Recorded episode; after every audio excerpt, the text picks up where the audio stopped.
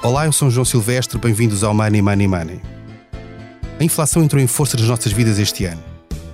No início de 2021, a preocupação do Banco Central Europeu ainda era garantir que os preços voltavam a subir e que a inflação se aproximava de novo da meta de 2%.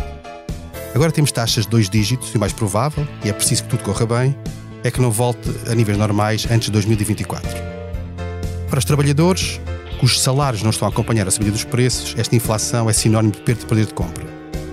Um estudo da consultora ACE revela que apenas 7% das empresas vai ter aumentos acima da inflação no próximo ano e, portanto, a grande maioria dos trabalhadores vai ter aumentos abaixo disso, o que significa perda de poder de compra para todos eles, até para aqueles, nomeadamente para aqueles que não, não vão ter aumentos. Para nos ajudar a compreender o que isto implica para as empresas, para as pessoas e também para a economia como um todo, temos connosco a diretora-geral da, da Portugal, Paula Batista. Olá, bem-vinda ao Money Money Money. Olá, muito obrigada pelo convite.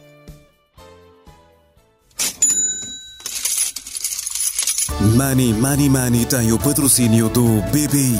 Conheça as soluções BPI para investimento, poupança ou reforma mais sustentável. Saiba mais em bpi.pt. Banco BPI SA, registado junto do Banco de Portugal sob o número 10. Quando nós olhamos para, esta, para estes dados, para esta realidade que vivemos e para os dados que, que se projetam para 2023, nomeadamente estes dados que, Reis apresentou e que, que no fundo retrata um cenário em que a maior parte dos trabalhadores não vão ter aumentos em linha com a inflação. O que é que, que, é que isto implica para, para a economia e para as empresas em particular? Bem, antes de mais, sem dúvida que a questão salarial vai ser um tema eh, que vai estar em cima da mesa de todas as empresas uh, no próximo ano. Mas vamos ser também muito honestos, uh, não tem sido só no próximo ano, uh, isto é algo que tem vindo a acontecer ao longo dos anos. Isto porque nós atualmente, ou desde 2015, algo que tem sido bastante preocupante das empresas tem vindo a ser um, a política de atração e de retenção dos seus colaboradores. Um, sem dúvida, o fator salarial é extremamente importante.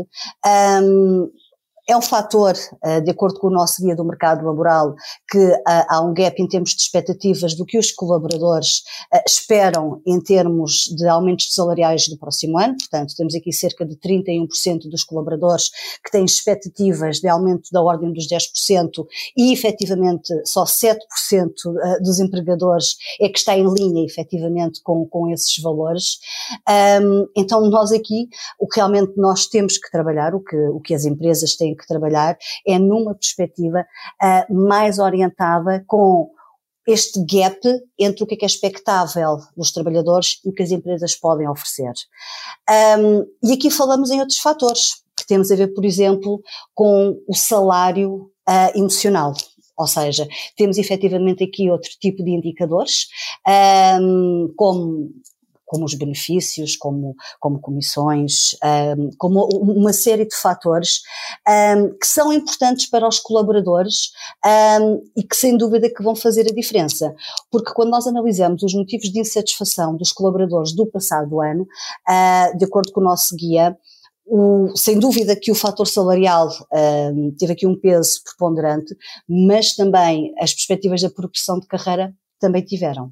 É, é, mas esta é verdade que todos os anos, mesmo com inflações baixas, tirando aqueles anos em que ela foi, foi zero ou, ou perto disso, mas é verdade que todos os anos há sempre quem tem e quem não tem aumentos salariais que garantam pelo menos a manutenção do poder de compra. Mas esta, esta subida de inflação para os níveis que temos agora, de quase 10%, ou mesmo em alguns casos acima de 10%, vem mudar completamente o jogo nesta, nesta relação entre empresas e trabalhadores, nomeadamente na capacidade de reter e atrair trabalhadores? Um dado, outro, outro dado interessante que também nós verificamos é o quê? Uh, apesar de efetivamente uh, termos uh, este gap e, e este fator, uma das coisas que nós também estamos a verificar é que este ano um, as perspectivas neste momento uh, que os colaboradores têm em termos de mudança de emprego estão a diminuir. Ou seja, por um lado temos que uh, os colaboradores estão insatisfeitos com o seu pacote salarial, não é? Mas por outro lado também uh, está perspectivado para o ano 2023, ok? Que os colaboradores estão menos predispostos a uma mudança. Ok? Ou seja, um, estão mais cautelosos. O que realmente nós neste momento estamos a verificar é que tudo o que está a acontecer em, em termos de, um, de, de, economia global, o que estamos a verificar neste momento um, em termos de algumas economias que, que, já se, que, já se, fala que vão entrar em recessão, portanto, para já não está previsto em Portugal, mas é óbvio que vai ter, vai ter impacto, como é óbvio também em Portugal. portanto, os colaboradores acabam por estar aqui mais cautelosos uh, em termos de uma mudança.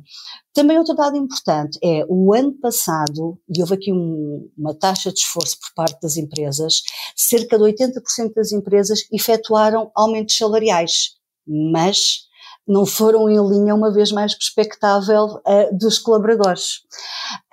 Um, portanto, um, políticas de recursos humanos um, vão ter que ser aqui trabalhadas de uma perspectiva para conseguir uh, esta retenção, porque nós podemos começar a entrar aqui numa movimentação uh, de alguma forma sensível, que é o quite quitting, quite firing, um, e que, que, realmente, por um motivo, temos as pessoas que estão insatisfeitas, mas que, por outro lado, também não vão estar numa perspectiva de mudança.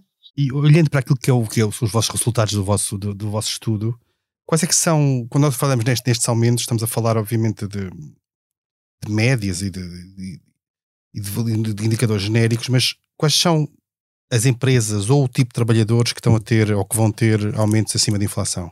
Ou seja, perspectiva-se aqui, olhando para determinados setores, um, onde existe pleno emprego, por exemplo, temos a área das tecnologias de informação, ok? Uh, que nós temos verificado ao longo dos anos, uh, eu não vou ter uma perspectiva transversal, mas em determinadas funções, uh, aumentos mais significativos. Temos também verificado em algumas funções na área dos recursos humanos, isto porque, tendo em consideração esta perspectiva que as empresas tiveram que uh, fortalecer os seus departamentos de recursos humanos para, para trabalharem, quer a vertente da atração, quer em termos de retenção, um, tiveram que recrutar determinadas funções. Portanto, houve aqui, sem dúvida, um incremento salarial uh, na área dos recursos humanos um, e na área do marketing, em determinadas vertentes, marketing digital e também muito virado para a parte da comunicação, porque tudo o que tem relacionado com atração uh, e retenção tem que ser comunicado de uma forma eficaz. Portanto, uh, efetivamente, um, de, ou seja, não há um setor, há determinadas funções que efetivamente estamos a verificar que isso irá acontecer. Mas, uma vez mais, um, não se pode olhar só para o salário porque um, muito dificilmente as empresas vão conseguir acompanhar a taxa de inflação. Uh, isto porque uh, hoje em dia o que nós verificamos é que a carga fiscal uh, é extremamente elevada no nosso país, portanto tem que também, quer para o lado das empresas, quer para o lado do, do, do colaborador, portanto tem que haver aqui uma contínua solidez financeira para, para as empresas. Portanto, uh, neste momento o que nós estamos a verificar uh, é o complemento uh, em termos salariais para realmente as pessoas continuarem nas respectivas estruturas. Antes de irmos a esse, esse, ponto que parece muito importante, esse, esse complemento ou esses, esses fatores para lá do salário, deixa-me só voltar um bocadinho atrás à, à questão de quem, quem é mais e menos prejudicado neste, neste contexto. Quais são, em 2023 aquelas são as funções ou os setores ou as duas coisas em simultâneo que mais são prejudicados em termos salariais? Seja, que menos estão, vão ter aumentos ou que no limite até não vão ter aumentos nenhums? um, ou seja, nós não temos esses dados exatamente em concreto. Um, quais é que não vão sofrer mesmo qualquer tipo de aumentos. Ou seja, o que realmente nós neste momento conseguimos ter aqui a informação é aqueles em que nós estamos a ver e que estamos a sentir que vamos uh, verificar estes respectivos aumentos salariais, ok? Um, claro que, uh, se calhar, uh, ah, e também faltou-me aqui uma área bastante importante, que tem a ver com a área dos Business Service Centers, Centro de Serviços Partilhados, que está realmente a crescer bastante em Portugal, um, e que também vai ser uma área que nós estamos a verificar que vai ter aqui algum impacto. Um, agora, um, o que eu realmente poderei dizer é que estas áreas e estas funções que eu lhe falei são efetivamente as áreas que nós estamos a ver um maior impacto, ok? acho que dificilmente, e isto é a minha opinião, acho que dificilmente não vai haver uma área ou uma função que não vai ter aumentos. Acho que dificilmente, ok? Agora, um, acho que podemos esperar, em traços gerais, nas empresas, aumentos na ordem entre os 2,5% a 5% aproximadamente. E olhando agora para essas espécies, esses complementos de que falava, quais são aquelas, no fundo, os trunfos que as empresas podem jogar para lá do salário para tentar não só reter aqueles, aqueles trabalhadores que já têm, que são, que são importantes na, na perspectiva das empresas, mas ao mesmo tempo atrair novos trabalhadores, nomeadamente trabalhadores mais jovens que têm uma visão um bocadinho diferente daqueles que já são mais, mais experientes no mercado de trabalho? Um, muita coisa se tem feito. Um, para já, o que realmente algumas empresas estão a começar a implementar uh, são as stay interviews e também as exit interviews. As stay, as stay interviews, sem dúvida, são uh, o fator principal para perceber porque é que as pessoas ficam nas empresas, o que é que realmente as motiva e o que é que realmente um, as, as faz continuar na respectiva estrutura. E isso tem ajudado muitas empresas a trabalhar a sua política, não só de benefícios, mas também a sua política em termos de cultura organizacional. Quando nós olhamos para os benefícios mais em concreto, temos desde, um, por exemplo, o bónus de referenciação. Hoje em dia é algo, é uma medida que tem sido implementada em muitas empresas, numa perspectiva, se há determinado perfil em que estão a ter dificuldade uh, em recrutar, ou numa perspectiva transversal, atribuir um determinado valor ao colaborador para ele ajudar a referenciar alguém com, com, as competências que estão a identificar no mercado e também uh, olhando e analisando, como é óbvio, a cultura organizacional. Portanto, isto é algo que tem sido implementado e muito bem, muito bem sucedido em termos transversais no mercado. Depois temos algo que, que, é, que é, bastante valorizado, por exemplo, há, há, empresas que estão a atribuir dias extras de férias, uh, por exemplo, o dia do aniversário do colaborador, uh, como também um, um, dia, um dia extra de férias. Uh, o lugar de estacionamento hoje em dia parece que é banal, mas não é, principalmente quando nós pensamos, portanto, nos centros centros, uh, o quão difícil é estacionar, portanto, sem dúvida que é bastante importante. Uh, bónus de performance, uh, comissões, estamos a falar de, de áreas mais, mais comerciais, um, políticas de diversidade e inclusão um, para, para um, as gerações mais jovens, mas não só, uh, é fundamental, portanto, este alinhamento em termos culturais uh, é fundamental, as pessoas realmente sentirem uh, que estão numa empresa inclusiva, um, sem dúvida cada vez mais um, é algo que tem sido mencionado e referenciado. Um, hoje em dia, quando nós efetuamos uh, entrevistas uh, aos nossos, portanto, para, para os nossos clientes e mesmo para os nossos colaboradores, é uma questão que começa a ser colocada, perceber efetivamente uh, se a empresa tem uma política de diversidade e inclusão. Um, teletrabalho, flexibilidade, o teletrabalho. Uh... Eu ia perguntar precisamente isso, que é até que ponto é que o teletrabalho, a possibilidade, se não total, mas pelo menos parcial de ter teletrabalho, é hoje relevante e fundamental para que se consiga contratar um trabalhador? Um, é, é, aliás, hoje em dia faz parte das questões um, no âmbito de um processo de, de entrevista. Um, o modelo híbrido, sem dúvida, que veio para ficar. Nós, quando pensamos há três ou quatro anos atrás, uh, acho que uh, jamais já, jamais iríamos achar que uh, estaríamos a falar hoje em dia uh, numa situação de realmente de, de, modelo híbrido. Claro que nós temos que pensar que há determinadas funções um, que não é possível, como é óbvio, não é? Uh, mas hoje em dia tem um fator preponderante. portanto, um, sem dúvida que uh, hoje em dia, quando analisamos, temos realmente empresas que oferecem full remote, portanto, as pessoas podem trabalhar 100% através de casa ou de outra parte, uh, onde elas estejam, uh, mas o modelo neste momento que está a ser implementado, maioritariamente, portanto, são dois a três dias. Um, e também lá está uma maior flexibilidade horária. Isto vai permitir o quê? Um, antigamente eh, nós olhávamos a, a, nossa vida era o trabalho, não é? Eu acho que a pandemia veio, um, veio colocou-nos aqui a pensar em várias coisas uh, e hoje em dia cada vez mais, uh, e não é uma questão geracional, é uma questão transversal, uh, cada vez mais as pessoas preocupam-se com o work-life balance, portanto, terem aqui tempo de qualidade para a sua vida pessoal e esta flexibilidade um, e também o teletrabalho vai permitir este work-life balance. Em relação ao teletrabalho, deixa-me só perguntar-lhe uma coisa mais de, de pormenor, no fundo, de, de efeito disto nas empresas, que é, partilha a ideia de que tem sido dita por várias pessoas, até alguns CEOs nacionais, internacionais, que é o risco de, de havendo uma parte da empresa mais em teletrabalho outra menos em teletrabalho, ou, ou nada, isso afetar aquilo que é a progressão do, do, trabalhador ao longo da sua vida de profissional, eventualmente a chegada a, a lugares mais de desfias, ou acha que é possível compatibilizar as duas coisas? Bom, uma vez mais, depende uh, se estamos a falar de que core business, etc. Não é? Porque uh, lá está, uma vez mais, um, há funções que não é possível estar em situações de teletrabalho e temos que assumir isto, é um facto, ponto final, e é óbvio que nós temos aqui um, para este tipo de funções, portanto, o níveis de progressão perfeitamente alinhados que nada tem a ver com a situação de estar em teletrabalho ou não, não é? Agora, dentro da mesma estrutura,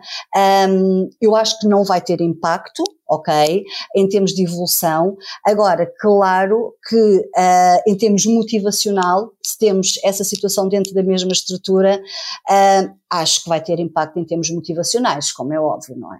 E em termos de produtividade, parece-lhe que pode até ser um vantajoso para, para a produtividade da empresa, ou depende também de, de, qual é a função que está em, está em trabalho remoto, do próprio tipo de trabalhador, o que, é, o que, é que acha sobre isso?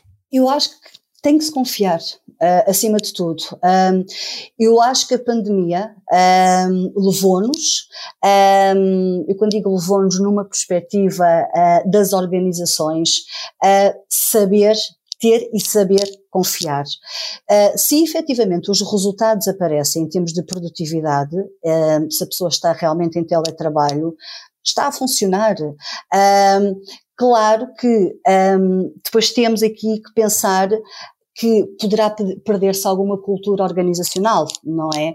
Uh, portanto, daí o modelo híbrido uh, poderá ter vantagens, porque a cultura organizacional numa situação de, de full remote pode realmente aqui ter algumas desvantagens, não é?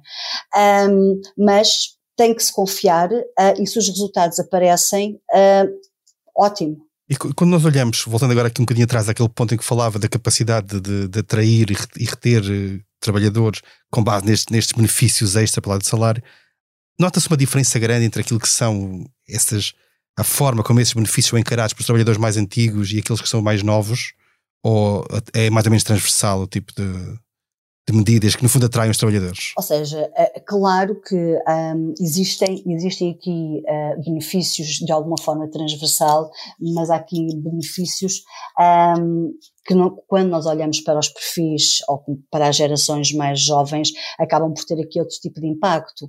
Mas de uma forma transversal, hoje em dia, os benefícios acabam por ser bem encarados uh, de uma perspectiva bastante transversal. Um, eu não, eu não lhe vou dizer que hoje em dia há um benefício que se calhar as gerações a mais jovens um, que, que, vão valorizar mais. Hoje em dia eles estão a ser valorizados de uma forma transversal, muito sinceramente. Eu estava a pensar, por exemplo, no, no carro, que, que as gerações mais novas continuam a valorizar muito o carro, o carro da empresa, no carro de serviço, como um benefício suficiente para os atrair ou, ou isso tem vindo a esbater-se com, com o tempo? Depende da função, um, ou seja, um, se realmente uh, é uma função um, que o carro, funções comerciais, por exemplo, uh, claro que independentemente do tipo de geração, o carro vai ser importante. E aí, quando o carro acaba por ser atribuído, o que eles valorizam, portanto, o que acaba por ser mais valorizado é que o carro seja um benefício, quer em termos pessoais como profissionais. Portanto, acaba por estar muito associado ao tipo de função que vão desempenhar. Um, se o carro realmente um, não faz, não é fundamental para o desempenho da função, uh, acaba por não ter um impacto tão grande uh, nas gerações mais jovens. Não, neste caso não. Falou há pouco da, da possibilidade de dias de férias extra, etc. Uhum. O cenário da semana de quatro dias pode ser, pode ser muito atrativo para, para os trabalhadores e também para as empresas, ou isto não, não, não necessariamente funciona assim de forma tão, tão linear como às vezes é, é apresentado? Um, nós, nós também foi uma questão que colocámos no nosso guia do mercado laboral, um, quer da perspectiva do empregador uh, e quer da perspectiva um, uh, do colaborador, o feedback é positivo, ou seja, uh, acabam, quer de um lado, quer do outro, portanto, viverem de uma forma positiva. O feedback menos positivo é ambas, ambas as partes não veem uma implementação ou não acreditam numa implementação a curto, médio prazo. Uh, portanto, nós neste momento estamos com o projeto piloto uh, através do governo, uh, algumas organizações privadas também já estão a implementar. acho que vai demorar algum tempo, muito sinceramente, a ser implementado de uma forma mais transversal. Portanto, o sentimento comum é, é visto com bons olhos, mas não num curto, médio prazo. Portanto, não estão não há um sentimento otimista de uma implementação imediatista. E há, e há já empresas, ou tem conhecimento de empresas que estejam a usar essa, essa, essa possibilidade como uma forma de atrair trabalhadores? Ou ainda não é uma realidade transversal? Uh, ainda não é uma realidade neste momento. ou seja, existem neste momento algumas empresas que começaram a, a implementar uh, a atribuição, por exemplo, da sexta-feira à tarde, ok?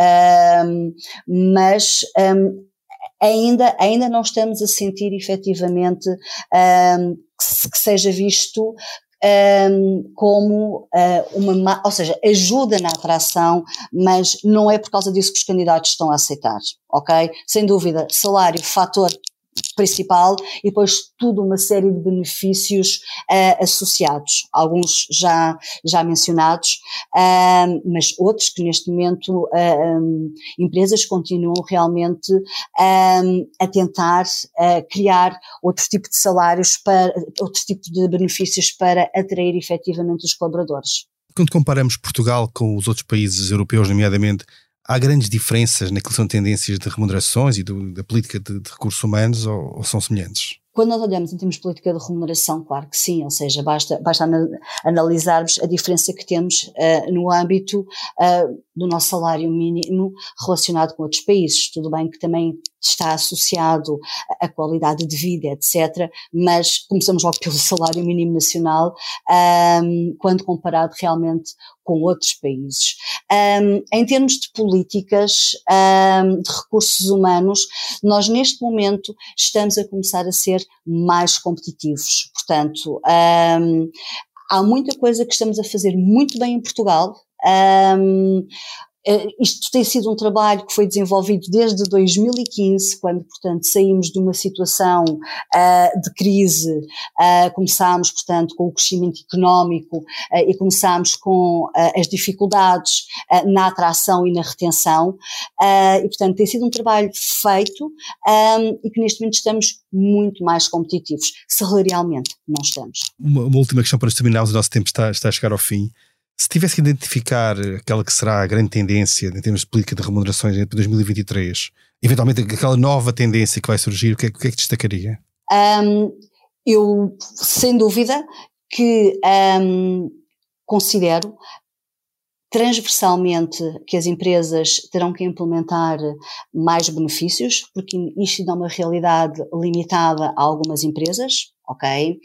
Uh, e com planos de comunicação ajustados, porque o que nós verificamos é que muitas empresas até têm boas políticas, uh, benefícios, mas depois não há um plano de comunicação eficaz para dentro das suas estruturas e os, e os seus colaboradores acabam por esquecer-se que têm realmente uh, uma boa política de benefícios dentro da estrutura. Bem, e assim terminamos mais um episódio do Money Money Money e a edição esteve a cargo de João Martins. Não se esqueça, envie questões e sugestões de temas para o e-mail economia.expresso.empresa.pt.